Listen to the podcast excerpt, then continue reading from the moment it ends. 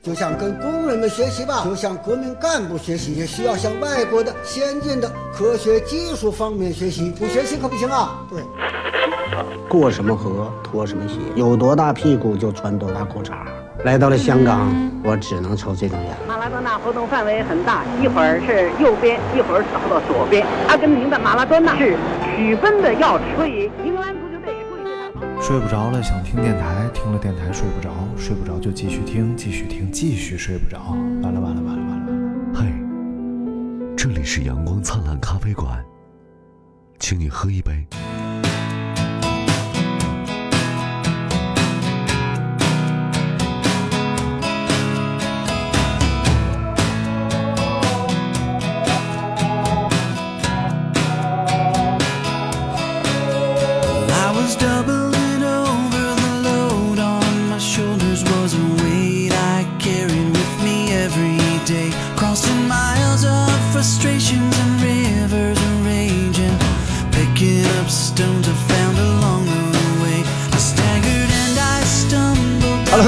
迎收听阳光灿烂咖啡馆。哎啊，我是张宁马啊。哎，然后今天呢，我们还是请来了很多性感又刺激的嘉宾们，咱介绍新人啊，就是焦虑症患者 周二平老师。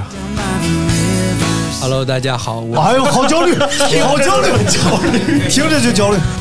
受不了，受不我了！是焦虑的二皮，以及上一次的青蛙爸爸赵普老师，Father of Frog Frog 是赵普，好多人听了上期节目，以为我真的是爸爸。啊，我以为会是以为你是那个演员赵普，乱七八糟。叫演员叫叫赵普的演员，别别动这个底儿，哎，来来，普普哥离麦近一点，离麦近一点。，我是不焦虑的赵普。对对对，以及这个令我们很焦虑的刘大明。哎，以及总学刘大明的金小明 咱俩互相学现在。啊，是啊，这个这个，哎，我觉得还行。哎 哎，没有没有没有没这个今天我们聊焦虑症啊。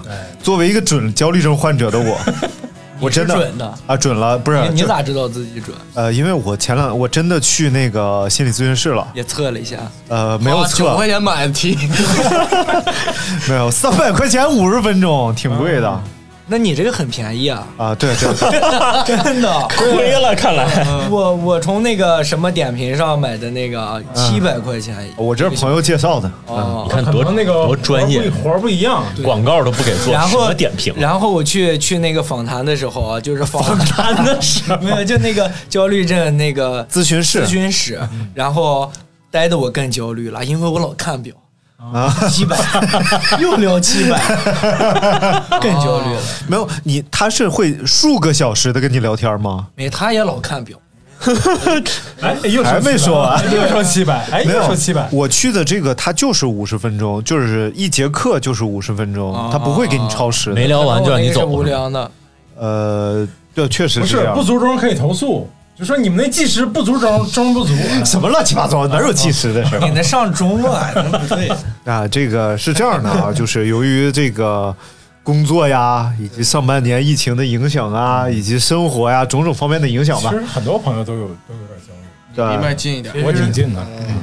其实有的时候大家焦虑，但是你不知道自己焦虑，这个挺恐怖。啊反应不过来。对对对你不知道是心理问题还是生理问题，这个很。你只是觉得现在不高兴。哎，但是不是不是，他因为我原来在没有得这个问题的时候呀，我我觉得我身体不敢去探店的，不是，但现在很嗨，就是就是说，呃，我不知道自己心里有问题的时候，我一直觉得我心里很开朗，我心里没有问题，我觉得那些跟我都没有关系。嗯当我身身体真的是发生问题之后，然后有一些反应之后，我我我我去看各种医生，他告诉我身体没有问题，那是啥问题？最后去看心理医生，他告诉我是心理问题，我就觉得挺恐怖的。就是你身体上出现了哪些变化？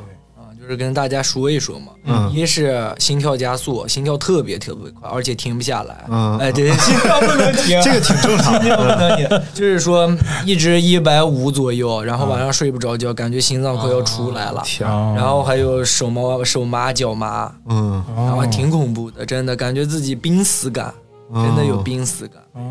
我是会到那个，就是整个头顶一直到后背会感觉那种麻木对，感，反正反正是。然后手手没有劲儿，就是最最明显的感觉就是突然间就是手脚无力，对，还有喘不上来气。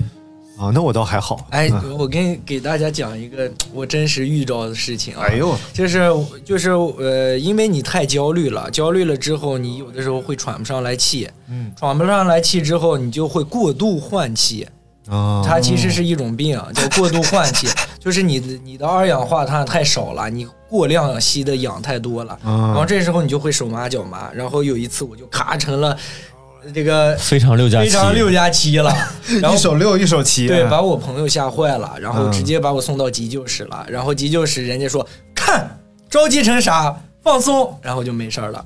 啊，就一句话就好了。对，一句话，他就这么医生治啊医生告诉我说你这个没事儿。一个小时七百就这么治啊不？是不是，我真的是去的 是急救好像更贵应该幺幺九，哎，幺幺哎哎，幺幺九幺幺幺九，对你着火了，急救中心幺二零，哎呦我的妈！对，然后我那个故事没讲完，嗯然后就是啥，我知道这个情况是焦虑症，然后我有一次坐飞机，嗯然后那个飞机有点晃，落地的时候特别厉害，然后正好前段时间有一个飞机掉下来了，嗯。然后那个大家有可能旁边有一个女士特别紧张，然后就是喘不上来气，变成非常六加七了，哦。然后当时。哎，整个飞机里面都啊，大家都害怕坏了，以为是这个得了心脏病了，你知道，啊。真的是心脏病。他说自己是心脏病，我心脏不行了，心脏病不行了，其实不是啊。嗯，然后就没有人知道，就问有没有医生，咱俩正好我在旁边坐着。过去一拍人家胸口，我说不要紧张，没关系，鼻子吸气，嘴呼吸，哎，好了。啊，然后来把你从医证明拿出来，来，不是不是，我想知道旁边的人说什么。旁边的人对你这个行为旁边的人说说您好，您把身份证号给我一下行吗？我以为说哎呀做了好人好事送我张机说票。要 有什么事出什么问题找你，对，结果是说万一这个人出啥问题，因为我我的原因让这个知道了对，啊。然后会会计算在我头上。嗯确实，这个东西风险挺大的。你看啊我，还会这样？我去这个这谁还敢在飞机上帮别人啊？对啊这样的话，怎么这太不合理了？免责啊，对，反正这个东西我觉得看着了，但是没人说话。但是我发现这个问题跟我之前得的问题是一样的，嗯，所以其实飞机一落地它就好了，啊它就是过度紧张，哎，然后过度焦虑。那你是怎么就是怎么去确诊呢？你是焦虑症？我去心理医生那儿，他给我做了一下题，啊核酸检测，然后我核酸检测不行啊，核酸检测咱们坐在这儿全都完蛋了。然后就是他做了一下题，然后哎你有没有这些症状？然后我一看发现这不都是我症状吗？对对对对对，这时候我其实心就放下来好多了。你说不行，这给我来份贵的。不是身体问题啊，对，你会知道我其实不是身体的问题，当然就是老会就是由于心理原因造成的这个生理的各种反应不嗯不正常了。对对对，它它其实会分泌一种那个叫啥荷尔蒙过度分泌分泌，啊然后会刺激你的身体，然后就是 恐惧感。你本来心里没有那么慌，但是你的身体表现出来了恐惧。嗯，嗯就，有的时候别人咔吓你一话，你你吓你一下，你会一激灵，对对对，这是身体表现。但是如果说你你焦虑症患者，就是说你的心情还没有达到这个，嗯。呃，就是你你理解的脑子里面还没有被害怕，嗯，但是你的身体已已经被害怕了，对然后你就会发现全身发发麻，然后特别紧，然后嗯。缩在一起。就哦有的人喜欢这样做，窝在一起，其实他就多少有点焦虑的这个感觉。对哎，那我有一个疑问啊，嗯就是说你现在可能已经能用这种非常自自嘲也好，或者是就是娱乐的方式把这事儿讲出来了，那那其实证明你是很乐观，然后心态很好的人啊，为什么还会焦虑呢？就是有的时候他可能会有有某一点刺激你，啊就比如说。他这个东西啊，咋回事？就是说，你得了焦虑症之后，你既然释怀了，你不会一下好。嗯嗯他有的时候身体会还会分泌，因为你形成一个惯性了。啊有的时候你本来很开心，突然感觉到身体很难受。哎，我现在不焦虑啊，咋咋回事？我现在又又难受开了，明白。是不是因为我？是不是我又犯病了？你一想想的越多，哎，就嗯，呃，我我好奇啊，这个东西它就是冷不丁的就就得上，就和得感冒似的，还是它会有一个诱因？就比如说你经历什么事情有有有有有，啊？工作压力大，那你因为啥呀？就是被骗色了。啊，哎呀，这段我咋没摊上呢？我也想谈呀，啥时候的？反正就是说，这个可能就是呃，真的是经历过某些真的让自己害怕了的事儿嗯之后，然后再害怕遇着这种事儿，因为我当时确实呃，就是身体发麻，可以不讲嗯身体发麻很难受的时候，对对对，然后就是戴绿帽很正常 啊，不用花钱，离医院很远啊在这个过程当中真的特别煎熬，我就感觉自己要嗝屁了，嗯，然后这个特别但是煎熬但是那个段时间里，你的工作工作状态个生活状态还好。其实有的时候现在自己做嗯嘛，自己做有的时候压力挺大的，因为做不好了，别人还得吃喝啊，对吧？啊，对对对，就还其实还是有压力，对，主要是压力，压力造成的。就是咱们现在城市人心理上多少都没有几个健康的。对，那我们来问问另一个城市人吧。我觉得我挺健康的呀。你你没有过这么焦虑的症状吗？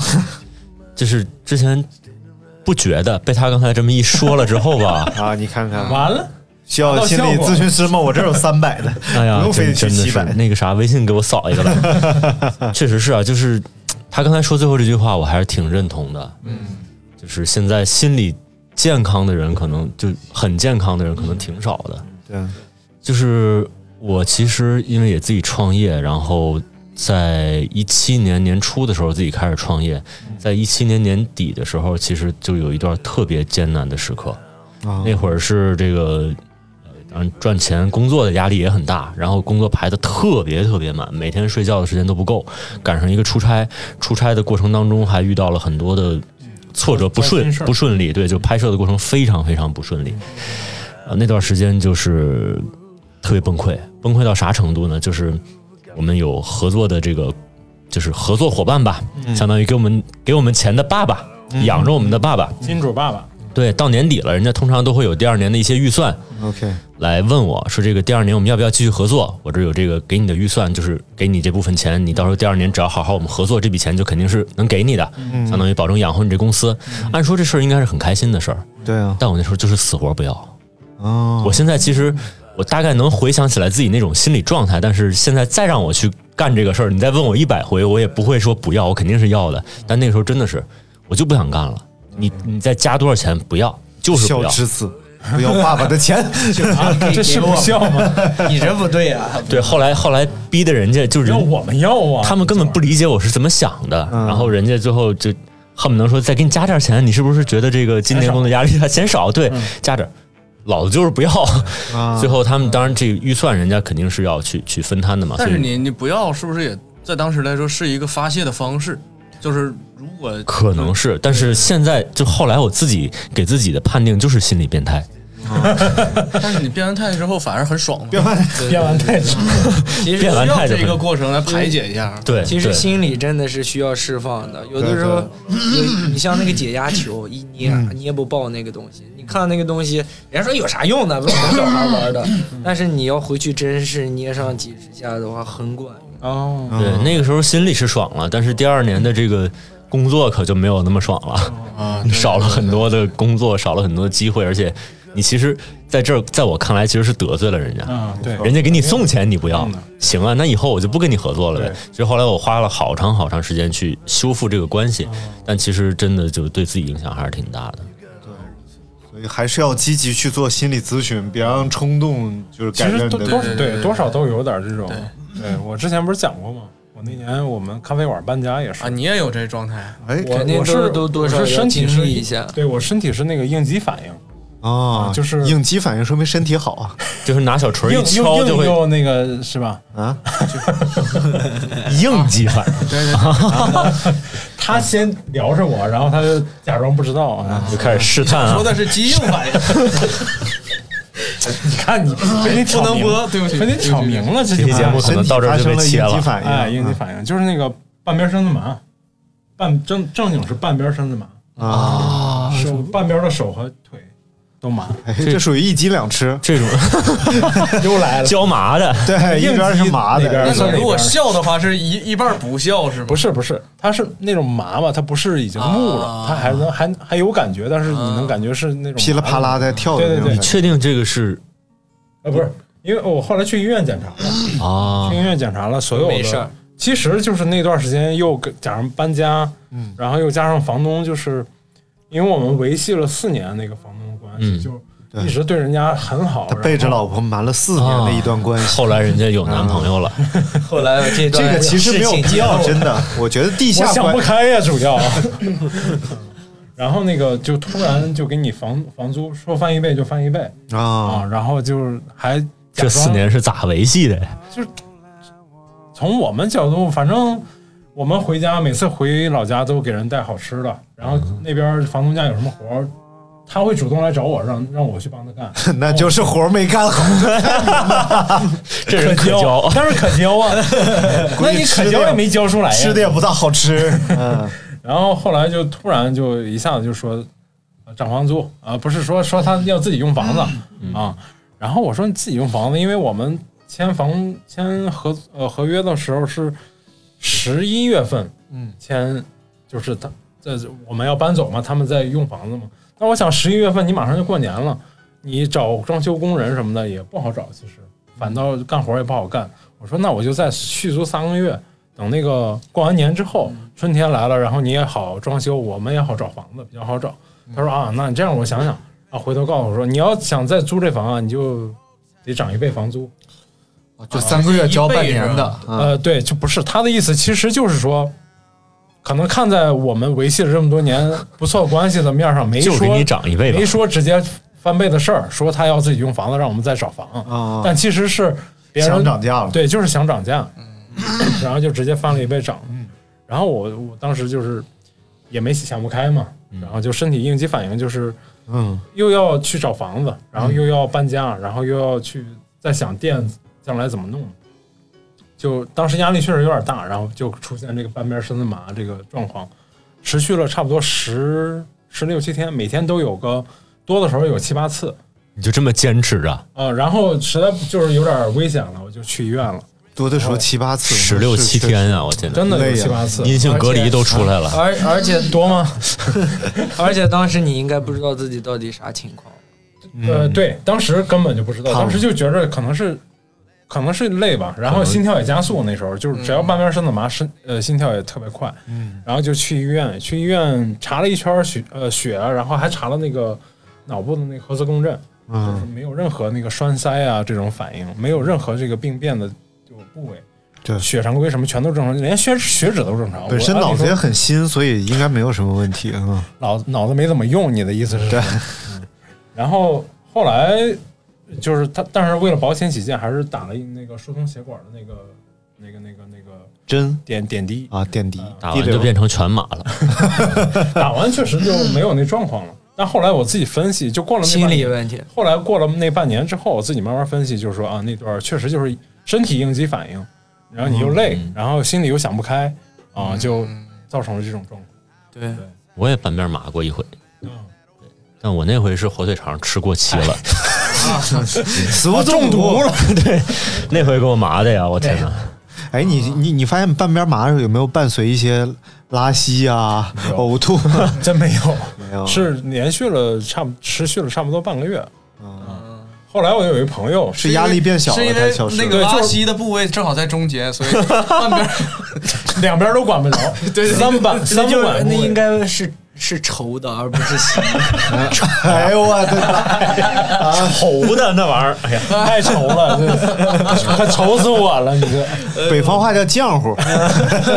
哎呦我，后来我有一朋友也是，他出现了这个手指麻、手指尖麻的这个，对，就是这种情况。我也是，我我我我在快毕业那时候也手指尖麻啊啊，然后我我后来一想，是那天我去找他，然后我拎着水果，他说他没洗完澡，勒的我在楼下站了半个小时，给我勒懵了，勒麻的啊，麻了一天。就是去找张金马是吧？对对对，这个犊子不是不是，我还干过这么不是人的事儿啊！不给你开门，让我站半个小时啊！啊，告我我洗澡呢，欺负洗澡洗半个小时啊！嗯，啊！咱不知道家里有啥事儿。哎呀，那就箭在弦上不能不发我。家里有人吗？我哪知道啊？不是你上来之后有人吗？没有啊，他上来之后指定是没人啊。嗯，嗯，半个小时就是的，上来之后穿个浴袍，拿着电走搁那抽，啊就不啊那那谁踢谁麻，谁踢谁 都麻。我那朋友他指尖麻之后，他去医院，然后医院他约了一个那个更夸张的一个检查，就是扎那个扎那个神经的那个测神经反应的那个针，啊说从手指扎进去。哎呦我去怎么有一股唐山味儿？神经反应的那个针神神经反应的那个针啊，啊，扎进去，然后扎的贼疼。那不是红颜吗？我 嗯扎他没喝没喝汽油啥的啊，然后扎完了确实也没啥，也也是跟我应该是差不多，也是应激反应那种，多少身体有点胖，然后那个对嗯。其实有的时候就是说这个问题，嗯。就是在于，呃，你有的时候其实很多人都要经历这么一回。对对对，有的时候你的一直可能年轻的时候一直就是上学，呃工呃那个啥，到了工作岗位上你压力会变大，有的时候可能。呃，不是你这个年龄段需要承受的压力，你需要承受，然后你就会有一个过激反应。对对对，二你身平还很年轻的，嗯，呃，对，对九三年的哎呦我九一九一啊，九一啊，是怎么了？啊，不好意思啊，不好意思所以我还没到那步，可能两年之后我也 我也对你提前准备准备我也。麻了。对，那一小时七百，那个先把二维码先收着。那后来三百就行。来来，咱们继续聊啊，这二平，那后来治疗的手段呢？哦，其实呃，说实话啊，嗯。我那个去心理医生那儿，我觉得就跟我聊天儿，我总觉得这钱花的有点不太值，越聊越焦虑，对，越聊越焦虑啊，主要是。然后嗯他也一，我就去了一回，然后他老给我打电话说你来吧，你要不来，你要大哥来呀，大哥，对你来呀！我跟你说，你这个很危险，你知道不？你 哎，反正就是那种意思，就非要让你去。嗯然后那时候我一想，去一次一千多，一去一次一千多，一个疗程七八千块钱，更焦虑舍了得不舍得？然后呢，我看了一本书，嗯，叫做《焦虑症患者的自救》。哦这本书挺厉害，就是建议大家真的有这种情况的话，可以去看那本书。没有就是可以看吗？我媳妇儿知道啊，嗯就我每次一犯病了，嘎就搬过来书，哒哒哒哒哒看。哎呀，这么灵呢？贼贼灵啊，因为这本书主要给你讲啥？嗯它告诉你，因为你害怕的永远都是未知的东西，哦你不知道这个东西到底会影响什么，你身体的也好，或者是怎么样也好，永远你最害怕的是未知的。对然后这本书告诉你的清清楚楚，告诉你。对，你放心吧，你的心脏没问题。你心脏是个泵，是身体里面最坚强的东西，嗯它不会梆梆梆梆梆梆停了。心理暗示其实对是，，嗯就是说，他其实告诉你，你这个问题是正常的，嗯不要害怕，释怀、飘然，哦，但是做不到。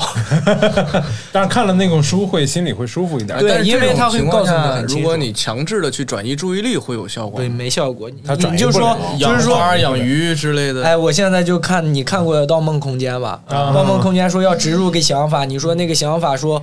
哎，我让你不要想大象，那你现在想的是啥？肯定是大大象象。对，啊这个很难。嗯你越想转移思路，你越转不过去就不是，但是不是故意的说我要去干嘛，但是是就是找一件事把它忘了嘛。不对能说那你不是故意养猫养狗找一件的这种事吗，不是他已经刻意了，啊就是说从他的想法里想开始去，如果去因为这个去想养猫养狗，就已经开始刻意了。对你只能去飘然飘过。对，就像我跟我的心理咨询师聊，他问我有没有什么出口嘛，然后我一开始说我以前会喝点酒，他说这种就算是转移，其实，在你喝酒之前和喝酒之后的状态是一样，醒酒之后状态是一样的，唯一快乐的是你饮酒的这段时间，然后其实最终是没有解决问题的，所以这个是挺那啥的。然后就是跑步，但是跑步是一种，就是跑步是也是一种化学方式，因为最后是靠这点儿呃多巴胺，嗯，然后靠你跑步之后身体给你的这些就是好的东西对奖奖励机制，然后让你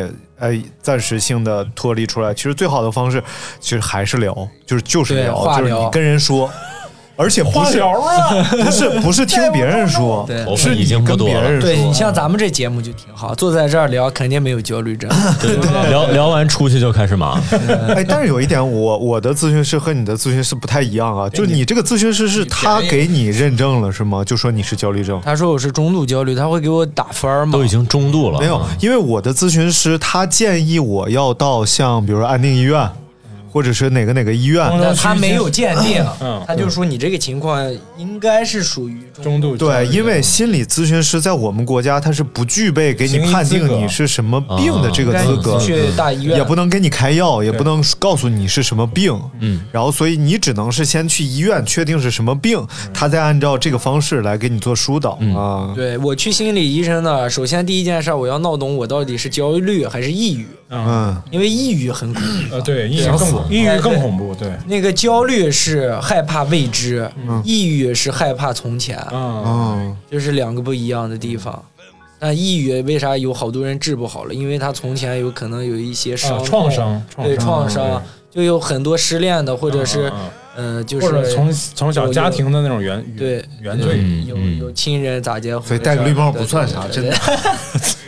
没有没有啊，你不能这样说，无所谓。嗯给别人戴绿帽也没事儿，哎，都都会过去。所以所以你害怕的是未来，对，就害怕未来，因为你可能 快唱出来了都快。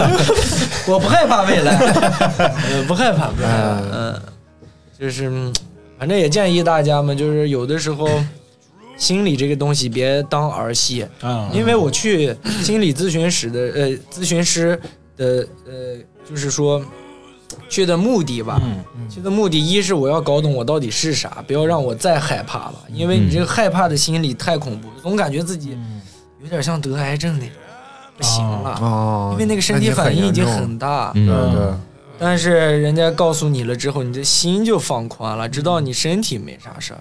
哎，这个我我听说啊，听说那个这这种焦虑啊，或者是抑郁啊之类，它会分白天跟晚上，就是有些人是白天快乐，晚上郁闷，敷白片，或者是嗯或者是白天这个，能你们你俩有这情况吗？我有，我觉得啊，什么样的呢？就白天其实还挺挺工作起来，然后跟同事、跟朋友在一块儿的时候还挺高兴的。所以你是需要和别人接触就高兴，他需要有点事儿干，独处不就不行？对，是不是还是家里少个人儿啊？养狗吧啊，你养狗什么玩意儿？对，那狗狗狗在我爸妈那儿呢，我现在是真养不动它。但是确实是啊，有时候晚上一个人在家的时候应该，寻思这那的事我跟张尼玛买过同样一个东西，嗯，叫叫 Lucy，什么？哎呀，说详细点呗。就是人形的一种东西。人形充气玩具，现在不是现在不是充气的，他们肯定要买那高级一些。人形硅胶玩具，那个很高级。然后然后后来我就就针对白天晚上这个事儿，还听说个段子，就因为之前不是我也混在这个脱口秀圈儿啊呃然后就说这个呃，大部分的人呢，其实这个白天快乐，晚上郁闷，是因为就晚上想的比较多，嗯这也是相对来说。呃，比较边缘，也没有说很严重的一个病症，然后只是说大部分人都这样。然后，但是呢，这个脱口秀呢，每天都是在晚上演出，于是这帮演员呢，就在晚上演完出之后表表示啊很快乐，就变成了就倒过来了，晚上快乐，白天郁闷，就时差呗然后就确确诊了。确诊打个反差啊就是打个反差的意思就是就是本来他还没有那么严重，结果就晚晚上说了脱口秀，他就更严重。那 那你现在你现在觉得你现在觉得郁闷、抑郁啊焦虑，现在不是啊？哎呀，我这是个 哎，你觉得你把这段表达完之后，对我们节目有任何帮助和益处吗？我觉得还行，对起码起码把硅把硅胶那事儿带过去了。真的就是他现在在模仿大明，你知道吗？就模仿一种就是兴高采烈讲了一个谁也听不懂的事儿，完事儿还嗯嗯，我觉得还行，很开很开心。这段模仿特别像，因为不是一寻思，我又回到了好多年前做节目的状态。哎哎，其实说说实话，就是每个人对自己的焦虑啥的有一种自己独特的办法，嗯每个人都有。其实，嗯，就是说，比如说晚上睡不着觉，嗯，对吧？对有每个人有每个人的办法，有的人是把快说说你们有什么办法？我嗯我的办法非常简单，就是看看电影，睡着了，哦电然后半夜起来这我不行关一下。我要看什么我就会看完。对啊，我也是。我要真是比如说两点醒了，我看看电影或者玩一会儿手机啥的，这电影就看完了，睡不着了天就天就亮了。我我看自己节目，越看估计会越看越生气。妈，这个傻逼摄像，你看拍的因为什么玩意儿？你这后面情节你都知道哦啊，你也不想再再认认真真看，就看看看背景音。像我我是听相声，然后听着听着就睡着了，定个时。嗯然后我有一朋友是看《武林外传》，哦，听《武林外传》放床头，嗯就而且必须听《武林外传》，听别的都不好使。你们有看《东京热》睡着过吗？这个《武林外传》啊，它确实为啥你们的梗我都听不懂啊，？四季如夏哈。对假装听不懂，那种最高级，你们 太烂了，好！不用听懂。不是，我是睡着。我我有一段时间我想了一个办法，后来那个心理咨询师说，这个还挺高级的，就是他们在治疗当中会用这个。嗯就我在脑子里构思了一个像中药柜一样的柜子，嗯就一排一排的抽屉，嗯然后我会把一些不好的情绪，尤其是焦虑、焦躁这种情绪，放在一个柜子放在某一个抽屉里，放在某一个抽屉里。听着很玄乎。啊，这个这个这个其实特别好玩的是什么呢？就比如说某一天我要记一件什么事儿啊，比如说我冰箱里有块块面包，如果我放那儿，我肯定想不起来吃。然后我把吃面包这个事儿放在比如说第二排第一个抽屉里，我第二天还能想起来这个事儿，我还知道这个抽屉里是什么东西。嗯，那你怪不得你这么你鄙视中中啊，不是不是不是，是那什么，这个这个这个，因为小时候学过那种超级记忆法，你知道吗？嗯。是吗？有那种班儿，有有有你学过这个呀？是那种夸夸夸翻书那种的，不是是甩手那种啊。不是不是，就是小小很小的记忆方法对对对，记忆方法记忆方法让你记东西很快。比如说说十个完全没有关联的词，然后老师就会教你用这种方法是把它串起来。对。啊，嗯，是抽屉是其中一种，这个东西真的很符合人类的记忆规律。对对对，而且我连那个面包是什么样子的我都能记住，就是因为你放在这个抽抽屉里了。哦，然后那种呃，我不知道你们看过那个《龙珠》里边有那个短笛大魔王被封在那个高压锅里那个样子，嗯我每次都是我假想那个焦虑这种情绪，就像那种旋转的暴风一样被封啊，到然后被封进去抽屉里，然后你真的能短时间内就是让自己舒服一点，可能再过二十分钟你又会很但是这二十分钟你就让自己假装不焦虑了。其实我解决焦虑还有一个办法，就是玩命工作，啊，不会去想了。嗯，对，其实就是分散注意力。七天七天工作就不会有事儿，一旦休息下来，啊过个周六日好难受。啊，但是那个，你看我咨询师说，就我这个办法啊是很好，但是我这个办法有个问题，还是没有出口，就他还在抽屉里塞着呢。对，没解决。你这个是一个宣泄，就是工作，你把它宣泄出去了。对，对嗯，发泄其实对我只不过去不去想它。也就鼓励大家七七天全上班呗。呃，就这个 鼓励政府就要求七天工作日，没有没有，鼓励赵普工作室的所有小伙伴七天全上班。对对对为了防止焦虑，我 靠，好，这个特别黑心商人。但他他他这么说完之后，我还真觉得挺有道理的。就是有时候一真的闲下来，完全空下来，自己都不知道自己干啥。对对对一个一会觉得累个人在家，比如说想会觉得累。啊、我有什么时候最烦啊？就是我今天真的什么都没干，嗯会让我很对对对烦。对就是本身我想有这个事儿、那个事儿、这个事儿、那个事儿，然后结果我办第一个事儿的时候，然后跟我一起办事儿的人说：“你等我，等我，等等，等等等。”然后一直等到了第三件事儿的时间，我这个时候就要死了。我就烦那个活儿已经顶到我好像认识这个人，活儿已经顶到顶到嗓子眼儿那种 啊。这种这种人太多了。我以前没有这种情绪的，我以前是可以就是等别人或者干嘛，或者我可以放空，我可以闲。实际上我明白，我等他这段时间，我可以干很多事儿，我玩会儿手机，看个电影，然后翻会儿书。但是我就是觉得还有第二件事儿，嗯，啊，我靠！然后这个时候这就还烦死了。挺这挺感同身那受的。我是我是有一段时间去健身房嘛，去健身房，然后好了，下下感同身受。等会儿啊，很有效，很有效。啊好，有效吗？呃就是那个就是健身教练给他讲个笑话，他说：“哎呦，有笑有笑料。什么玩意儿？就是那个练了瑜伽嘛，嗯但其实动作都没记住。最后我觉得就记住那个，就记住那个教练了啊，教练那小电话背下来了，呃瑜伽没有穿裙子的，都不穿裙子呀。哎呀，去啥？穿裤子？这啥活动啊？啊，不是重重重要的是，这个我学会了他那个呼吸方法。对，呼吸很重要。对，就是 不是那种，你 这是播音呼吸几下容易焦虑，真的。就是人在情绪不好，尤其是比如说，就是那个那个瑜伽，它很多都是反的嘛。就有时候你在使劲的时候，你会自己情不自禁的就憋气嘛。嗯但他就要求你在这个时候要呼吸，嗯一定要呼吸。嗯，然后这就用在那个很多你生气或者或者是有焦虑情绪的时候，我就经常会想起那个练瑜伽那个场景，嗯教练就说：“哎，这个在你要憋气的时候，你要一定要开始呼吸，不要憋气。”啊、这个我觉得很有效。就是你大大口呼吸的时候，你会感觉那个焦虑会得到缓解。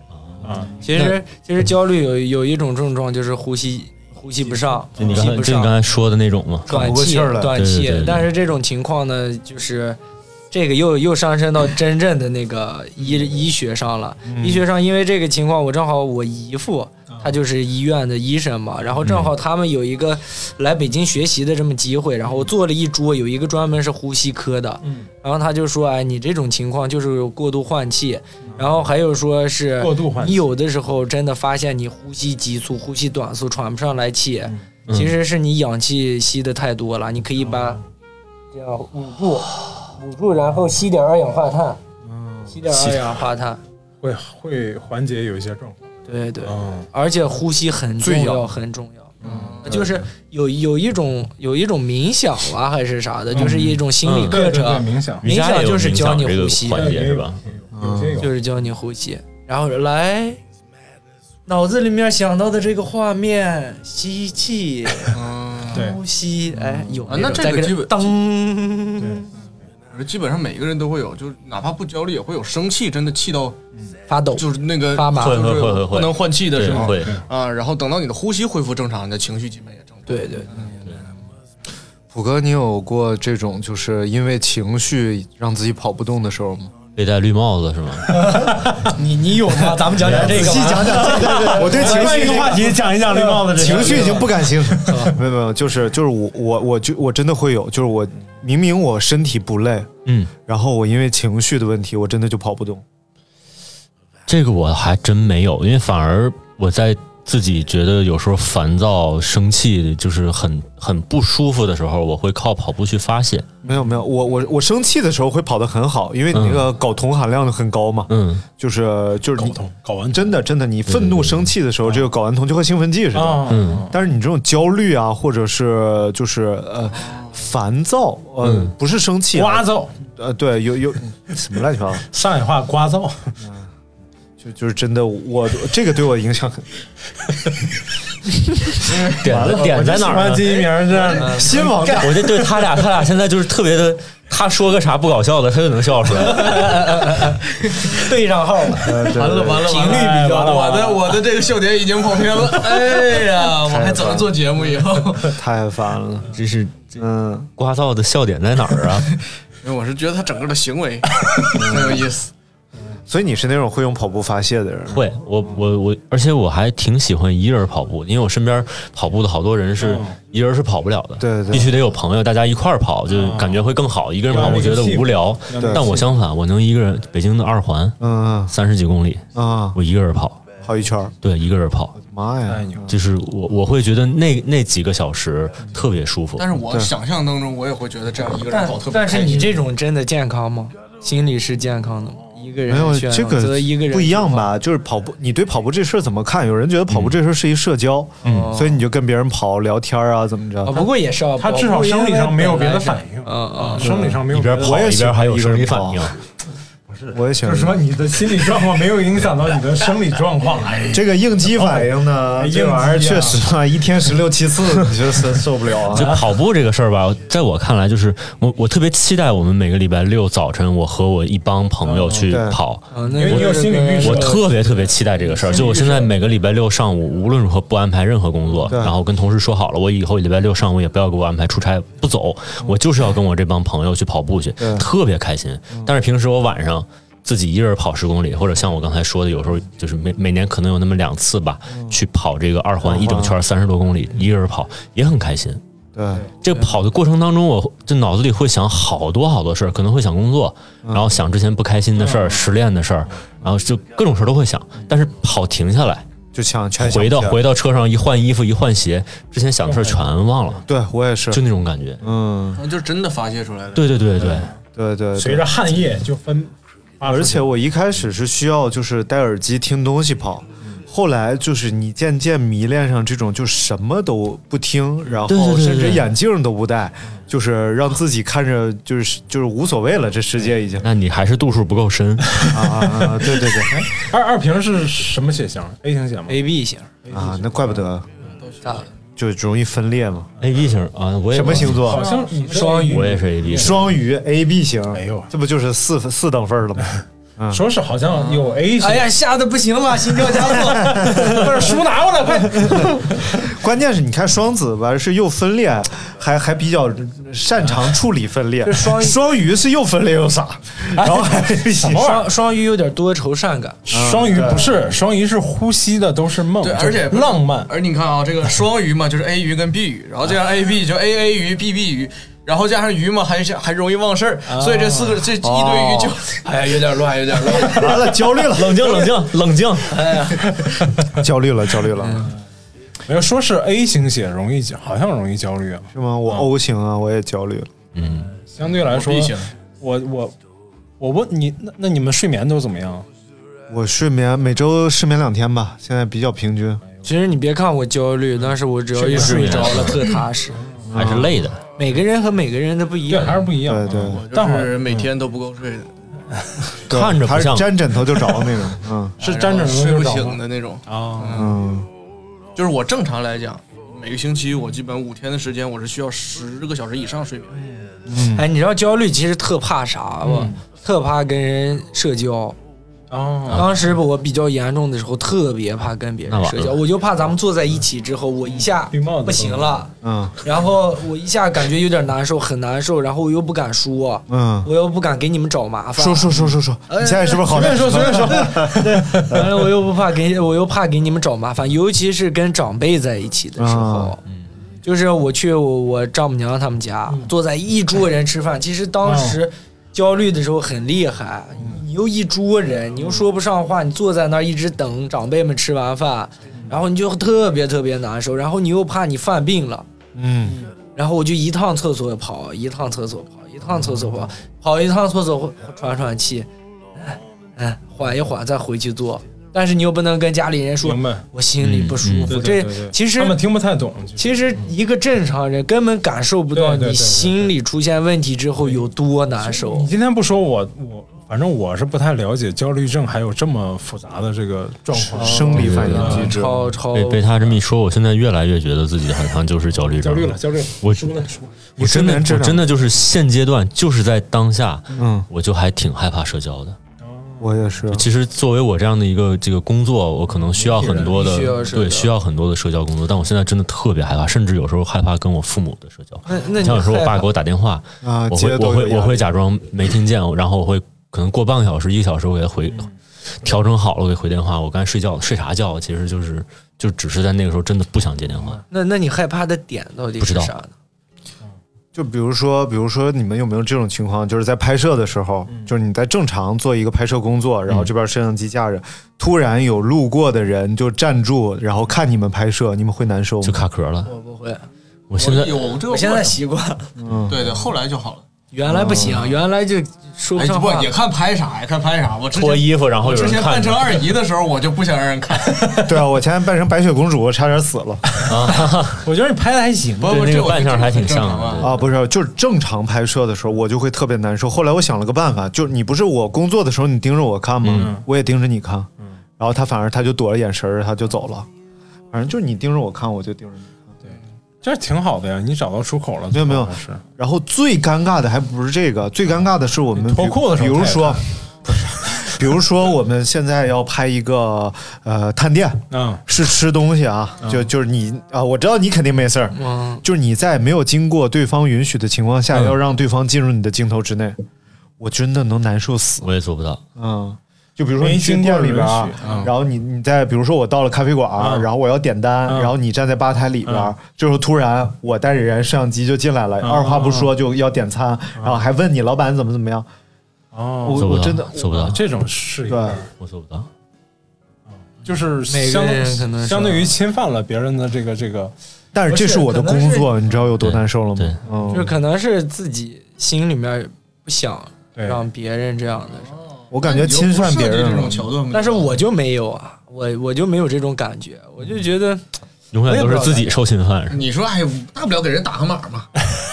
啊，倒倒是没有，我就觉得，哎，可能这个心态就是这样，我比较破罐破摔那种感觉，无所谓，是吧？所以这可能这就是我咨询的其中一项。我第一节课我跟他说了，就五十分钟有四十五分钟都是我在说，嗯，我就把我对遇到所有问题，我他本来就是说要听你说，对对那我还挺想知道，后来你那个心理医生怎么有有给你提出解决方案吗？没有他们不会提心理医生听完焦虑了。心理医生说啊，咱这个吧，得十节课以后才能有点效果。哎先办对对对办张卡，对对对十节课的卡。没有，别瞎说，人家没那么说，人家就是其实就是说，呃，他们叫表达技治疗嘛，啊，就是头几节课必须对你建立一个了解。他如果盲目的，你跟他说了三句，他说你应该这样这样，那你你也不信任他，对对吧？嗯嗯，他不会，至少两三节课之后，然后他会，而且他不会直接给你建议，他会通过什么沙盘呐、什么什么之类的，只是引导你。哦，其实最后就是自救。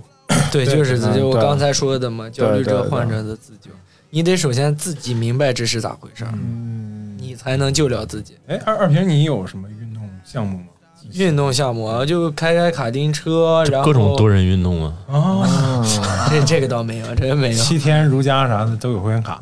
不是不能，现在不让去了。你看人多了解，卡丁嗯，卡丁车还有呃，就是运动可能稍微少一点，是吧？嗯原来我我比较喜欢运动嘛，但是现在就挺爽了。可能一到周六周日真的想睡一睡休息休息，因为太累了吧，累啊。周一到周五。那开开车你能感觉到这种疏解的感觉吗？也不能。其实我这个人好胜心比较强，哦。我一上车我就贼紧张，我就这绷得特别紧。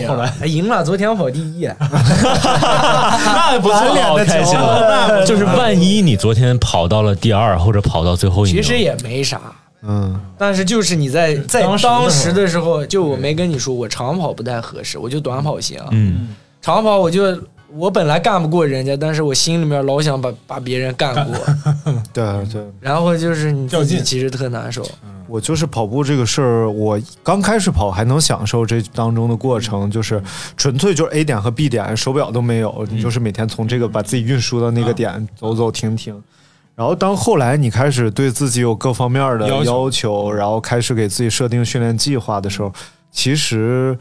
呃，不能说痛苦大于成成就感吧，就是至少是持平的，应该是，就是你你第二第一天结束的时候肯定是特别爽的，然后但是第二天开始之前你是特别难受的，因为马上又要开始一个训练。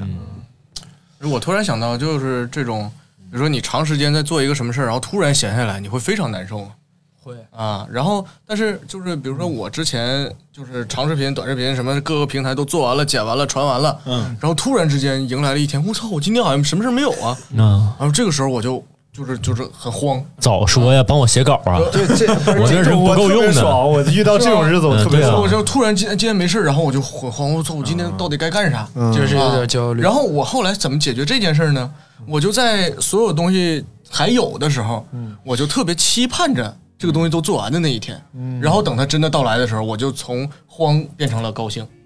嗯，啊，这其实是一种自己心里边的调整。对对对对，提前把这一天提前把预设好对，嗯预期出来。对我觉得这个也挺重要的。就是嗯，反正咱们今天聊这个嘛，是吧？但是呃，大家也不用害怕，就听 听观众的，大家 其实没有，因为焦虑是一种正常的情绪，不一定焦虑就会是焦虑症。对对，焦虑症是有病症了，对，对对有真的身体发生反应，而且上而且生影响。像焦虑这种东西，有时候是你一个进步的方式，就是你会对这种事情心理变强大了。对对对，而且你看，你看，而且有时候真的人得学会骗自己。我一开始觉得这是一个自欺欺人的方法啊，后来心理医生说你这么做是对的。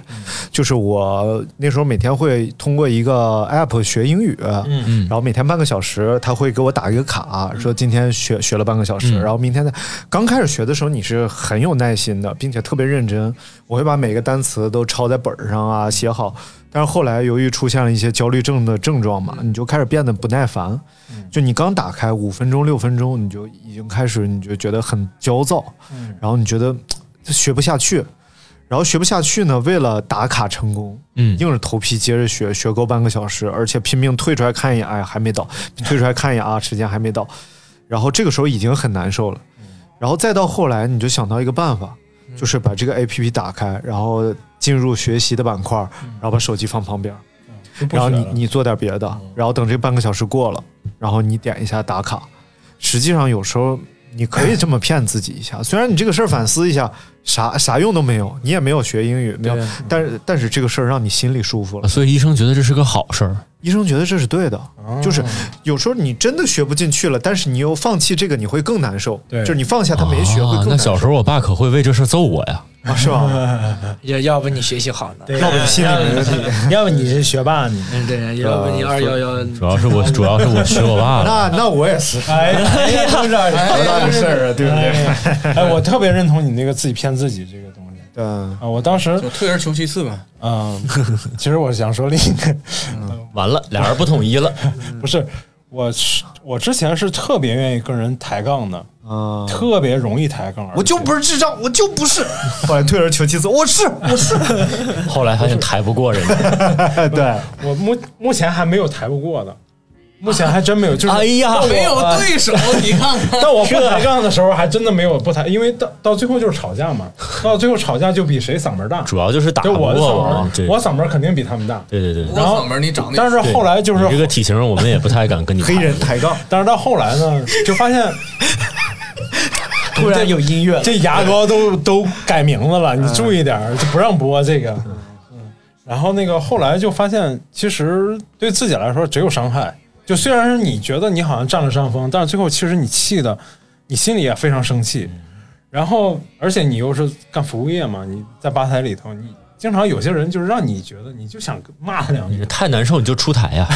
对，他不他不给钱呢，他啊。后来我就真的，我我在节目里说过，我说我我要纹身，我就纹个淡如水。啊啊一个咖啡师纹了个大乳，可以可以，就是心里就是给自己做预设嘛，就是你其实这个以前就是淡如水，对，纹了个淡字儿，钱不够了。以前你总觉得你所有的一切都是对的，我就是个蛋，什么玩意儿？以前你觉得你就是你说的所有的一切，包括你你要跟别人搬杠的时候，你一定是觉得你自己说的特别对，嗯。啊，但是你后来发现世界太多元了，嗯。就是其实不存在什么对不对，只存在只存在偏见，对与不对只跟偏见有关系，真没有跟真的对错有关系。来，我们听懂了，听懂了。来，我们说一个事儿啊，好，等会儿，等会儿，等会儿让我说完。然后我我就老跟朋友开玩笑，我说后来我不抬杠了，就是因为我闻了淡如水。然后，但是我后来就有这种不好的情绪的时候，就真的提醒自己，我淡如水，淡如水，现在闻了一身的淡如水。对，然后还挺有效的，嗯、就你就躲开嘛，你觉得这个人可能不太好聊天，或者说他聊的你觉得不对，你就躲开，或者说给他一个反应，就或者不给他反应啊。对，我讲个笑话啊，就关于纹身，这是真事儿，不是笑话。我们去一个录音棚，然后那录音棚有一个混音师，然后他在自己的这个呃小臂手背这一侧的小臂上，嗯纹了一个“改你妈逼 ”，然后每次呢就客户改啊、好改，客户再说改还改，说客户再说改啊，挠挠头，就手就举起来，对，哎呀，嗯，是平面设计师，到位到位。绝哎，但是对对对，还有一个咱们都会面对的问题，就是粉丝骂啊，啊，这个事儿怎么办？那个我我淡如接受不了水嘛，你接受不了。对我最开始就是骂的最狠那段，就是他们开始就主要这个事儿吧，如果是我自己做的，你骂我，我就是我我凭借我一己之力挨骂，我是可以接受的。但是这个事儿它不是我做的。一，个团队，就是团队做出来的事儿，然后你在那挨骂，可能这个骂还是应该挨的，我嗯。你承承受不住。我最后我微博是卸载的，卸载的状态，啊，然后基本上汽车之家我也不开，我也不看我节目，什我什么都不做，反倒那那段时间特别轻松。就我卸微博那天开始，我变得特别轻松，我只要把我自己那点事儿做好就行。我其实其实我之前就刚入行的时候特别在意，嗯然后那个啥，普哥不是原来我们领导嘛，啊、就是普哥这种情况咋办呢？普哥说，哎，没事儿。你就当给你增加几个评论量，哎，我这一听，对呀，对对对吧实际上是在乎了。既要卖脸朝外我还说过这话呢。哎呀，高精尖的看着人才，看着没？你有的时候一言一行就被你下面的小兄弟记住，哎呀，小心一点儿吧。那我现在咋还跟粉丝互怼呢？是啊，你是开个小号吗？我我我其实我其实还是看心情吧，有时候可能就懒得理他们那。你觉得怼他两句会爽吗？会，因为我觉得这跟这个就像刚才咱们说的这种站在吧台跟人吵架是两个不一样的概念，因为你在跟人面对面吵架的时候，经常在吵完之后回身一想，我他妈的刚才没发挥好，对啊，但是你没有机会再跟他吵了，那人已经赢了你，他很爽走了，你就越来越不爽。但是网上的这种吧，你可以思考，你可以琢磨，你可以给他下套，对，哎，对对对，这个事儿一般人干不过我。对而且尤其是像我们做电台，现在我好了，现在我非常和谐了。然后之前我是会在节目里骂听众的。那就属于一种什么呢？就是我掌握麦克风，嗯，你只掌握，评论区里的一条 我占主优势，啊，对，就等于我拿的是核武器，然后你拿了一个小棍儿打我。哎，那个时候就特别特别爽。然后等我把这个事儿在节目里，因为我节目之前就想好了怎么怼你，然后在节目里细细的把这这个事儿给你掰扯完了。哎呀，那种愉悦的感觉啊，对对对是真的是胜利了。那你现在也可以这么干，没毛病啊。来，我们他现在经常这么干。来，我们看两条评论。说一下这个事儿啊。什么玩意儿？呃，在上一期节目当中呢，上上期吧刘大明同学啊，针对这个大娘和大侄女的关系产生了一些疑惑啊哎。这个当事人今天给我发来了消息啊，就是事情是这样的：我们讨论某一事件的时候，嗯有一个听众给我们留言了嗯，说我大娘怎么怎么样，嗯然后结果我大侄女给让大大娘让他大侄女把粽子给送来，啊，啊，他大娘让他大侄女儿把粽子给他送来，然后这个时候大明就发挥了他不抬杠的潜质，然后就说：“那大侄女不就是大娘的女儿吗？”我说：“大侄女儿是大娘的女儿，那我夹在中间，我是什么？这是我大娘，这是我大侄女儿。显然，大娘是大侄女儿的奶奶或者是姥姥之类的，你懂意思吧？明白？就是捋一下他们的关系，反正很乱捋，差辈儿了，就是啊。然后呢，我也捋不清。然后这位 终于有了你看答案。俩人都捋不清，太难了，大娘是谁啊？就是大爷的爱人，你大爷的大伯的，不不带大妈骂街的，不带骂街的，来，大爷大爷的大老婆哦哦，大妈大妈我就懂了，对大妈大妈对我就懂了啊。然后他说：“这个小于总说，刚听完节目，你们都快把我给聊懵了。大娘是我大娘，大侄女是我大侄女，所以这里边差着辈儿呢。为什么非要理解到我侄女成为我大娘的女儿，是我大娘的孙女好吗？啊，我现在已人家说的对，，人家说的对。就是他们家事儿，他当然说对。就是这样，就是其实咱们就简单理解，这就对了啊。我其实有一个跟跟我们店里客人互怼，在大众点评上互怼，啊那个挺机智的。市场那个那个 不是商配，什么商配，就是那个这个客人来我店里消费了一块榴莲蛋糕，嗯，然后吃了一块榴莲蛋糕呢，他就说，嗯，臭的，哎，他就说那个吃完他已经吃完了，嗯吃完了过来结账，说那个吃出一个黑东西。我这个蛋糕是一个品牌的蛋糕，不是我们自己做的。嗯然后他吃出黑东西，我就说啊，嗯那对不起，我们再给您再送一块儿啊，送你呃，重新给您上一块儿。然后重新上一块儿呢，他说啊，那行吧，给我打包吧。但上之前上那块儿也已经吃完了，他打包走了，然后给我们写了评写了评价，嗯，给了一个两星差评，啊，基本上就是差评吧，嗯，给了三星，还不是两星。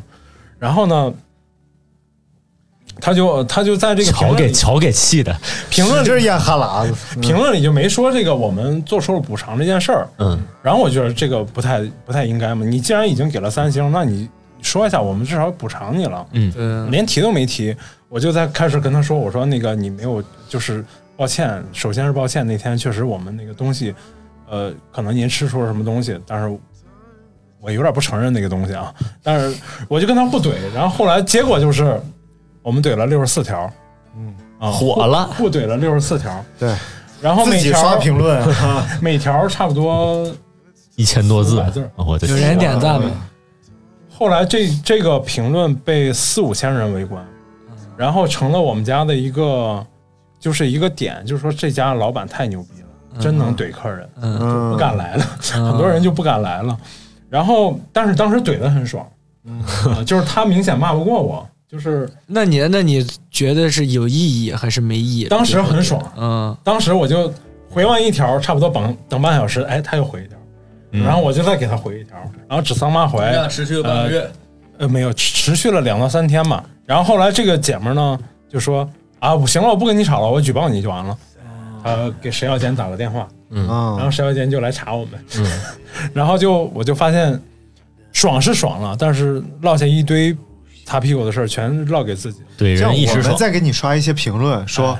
哎呀，他也喷我了，太爽了，太爽了，给个好评。然后，哎呀，他也喷我，然后所有客人来电的目的就是你来来 被喷。后来我跟朋友们说过这件事儿，嗯，然后朋友去帮我回了几条，嗯，然后这个逼就说，这个这逼就说，老板还换小号来骂我。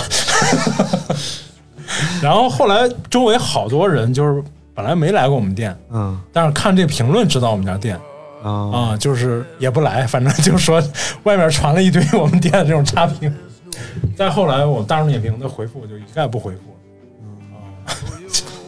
我待会儿要去大众点评刷一刷，然后嗯我我再上个小号，再帮你怼他一下。